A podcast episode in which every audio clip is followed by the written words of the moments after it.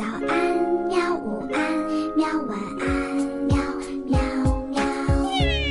播呀播呀，快播呀！嘿咻嘿咻。更多精彩内容，请关注博雅小学堂微信公众号。新蕾出版社国际大奖小说系列《三十五公斤的希望》，法国安娜·加瓦尔达著，王田译。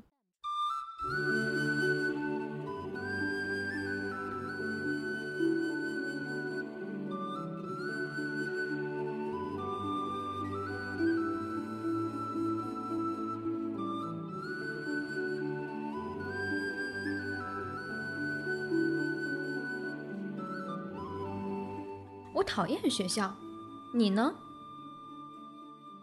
其实啊，我认识很多人，很多不喜欢学校的人，比如你们。如果我问你们，你喜欢学校吗？你们也会摇头，说不喜欢。一定是这样，只有那些特卖力气、显摆的家伙才会说喜欢，或者是那些特别聪明的人。觉得每天早上去学校接受检验是种乐趣。除此之外，有谁真的喜欢学校呢？没有，一定没有。又有谁真的讨厌学校？或许也并不多。我想，除了像我这样在老师眼里又懒又笨的坏学生，一到学校就会肚子疼的家伙吧。我总是在闹钟响的前一个小时就会睁开眼睛，那一个小时里，疼痛的感觉就不断的膨胀，膨胀。从床上爬下来的时候，我会直犯恶心，仿佛乘坐在汪洋大海里的一艘小船上。早饭犹如酷刑。说实话，我真是什么都咽不下去，可妈妈总在背后盯着我。于是我只能应付着吃些饼干。乘公车时，肚子里那疼痛的感觉变成了一个坚硬的球。如果碰到同学聊聊像塞尔达传说之类的话题，可能会好一点儿，硬球好像也能变小一些。可如果是一个人，那个硬球就会压得我喘不过气来。当然，最可怕的是踏上学校的操场。闻到那令人头疼、只有学校才有的气味儿。唉，时间一年年过去，学校总会改变，可是学校的气味儿总是无法改变。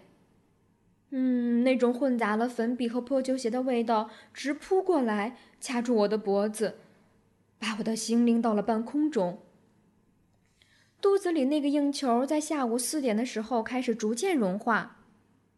当回到家重新打开房门的时候，他就完全消失了。可是，当爸爸妈妈回到家，当他们过来问我在学校过得如何，当他们翻我的书包，检查我的作业本时，那个阴魂不散的硬球又回来了。不过那种难受劲儿会小一些，因为面对他们，我已经渐渐习惯了。哦，不对。我可能在说谎了，其实我一点儿也不习惯，因为灾难连接不断，令我实在没法应付。那是很痛苦的，因为我的父母不懂得爱别人，也不懂得相爱，于是他们每天晚上都会吵架，而每次总是从我开始，拿我的成绩当做借口。妈妈指责爸爸从来不肯花时间教育我。爸爸的回应是他的错，是他把我宠坏了。哎，反正永远是另一个人的错。我真是烦，哎，好烦啊！烦到了你们根本无法想象的地步。每当这个时候，我就在房间里把耳朵堵住，专心于自己的创作。一艘用乐高积木为天行者安纳金打造的宇宙飞船。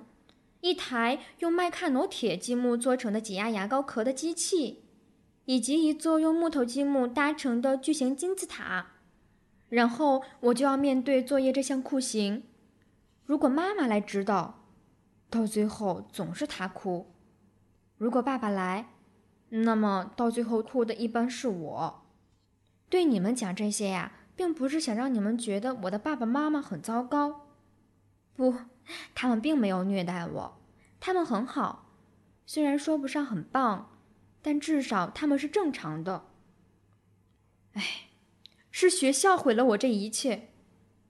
说实话，去年我才做了一半的作业，都是因为这样的状况，因为我总想避免这一类灾难和那不幸的夜晚。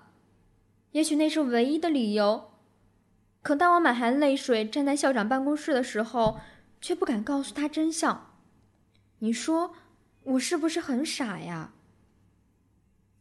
不过说到底，我觉得沉默是完全正确的选择，因为这只大火鸡会明白什么呢？他什么都不会明白。即使是这样，一个月后，他还是让我退学了。他让我退学是因为体育。说实话呀，我差不多像讨厌学校一样讨厌体育。可以肯定，你们看到我的样子就能理解为什么体育和我是完全不相干的两回事儿。我不是很高，不是很胖，不是很壮，哎，或者可以说我不高不胖，甚至瘦弱。有时候我会把手插在腰间。看自己在镜子里拼命挺起胸的样子，那效果非常惊人，简直就像一条虫子在做直立运动。如果有谁喜欢看阿斯，嗯，不对，如果有谁喜欢看阿斯泰，我我的天哪！如果有谁喜欢看《阿斯泰利克斯历险记》，就会明白，大家都以为主人公是个极其强壮的家伙。可一旦他脱掉身上那件皮毛大衣，人们就会发现，原来他瘦弱无比。每当看到镜子里的自己，我就会想起他。可是我总不能为生活中的一切而苦恼吧？在某些方面有所牺牲也是正常的吧？不然我就彻彻底底的变成厌世鬼了。而去年，我牺牲的东西就是体育课。光写下这三个字，我就会脸色发黄。贝鲁夫人和她的体育课令我遭到了这辈子最疯狂的嘲笑。事情是这样开始的：雷克孤娃，他翻着花名册说到。我心里明白，接下来的训练肯定会失败，又会让人看到我无比可笑的样子。真不知道这一切什么时候可以结束。我向前跨了一步。其他人已经开始咧嘴嬉笑了，不过这一次，他们不是笑我的无能，而是笑我的怪相。我忘记拿自己的运动服，哎，这已经是本学期第三次了。为了不受罚，我向本杰明的哥哥借了衣服。那一年里，我在课上被罚的程度，已经到了你们都无法想象的地步。你们是这辈子都不可能有那样经历的。而我不曾预料的是，本杰明的哥哥，他简直就是绿巨人的兄弟呢，身高足足有一米九。于是，我就穿着超大号的运动服和运动鞋，摇摇摆摆的出列。你们可以想象一下，那效果有多喜剧。你这是什么衣服？又来了！贝鲁夫人开骂了。我装出一副无辜的样子，说：“嗯。”我也不太明白，夫人上个礼拜还挺合适的，我真是搞不懂。她看起来已经怒不可遏。你给我双脚并拢，做两个前滚翻。我翻了一个灾难性的跟头，就把一只鞋甩丢了。我听到同学们哄堂大笑。为了让他们更开心，我又翻了第二个，想办法把另一只鞋也甩到天花板上。当我站起来的时候，他们看到了我内裤的一角，因为运动裤滑了下来。贝鲁夫人气得满脸通红，而我的同学们笑得都喘不过气来。不过这些笑声与我仿佛是种享受，因为这一次并不是恶意的笑，是类似看马戏团演出的笑声。也就是从这节课开始，我决心成为我们班体育课上的小丑。贝鲁夫人的丑角演员，听到大家因你而发出的笑声，就会让你感觉心里暖暖的，而后就成了一种瘾，人们越笑，你就越想让他们笑。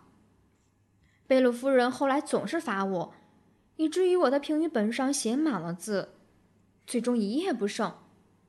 后来就因为这个，我被退学了，但我一点儿也不后悔，因为多亏了他，才让我在学校里感到还有一丝幸福，自己还有那么点儿用。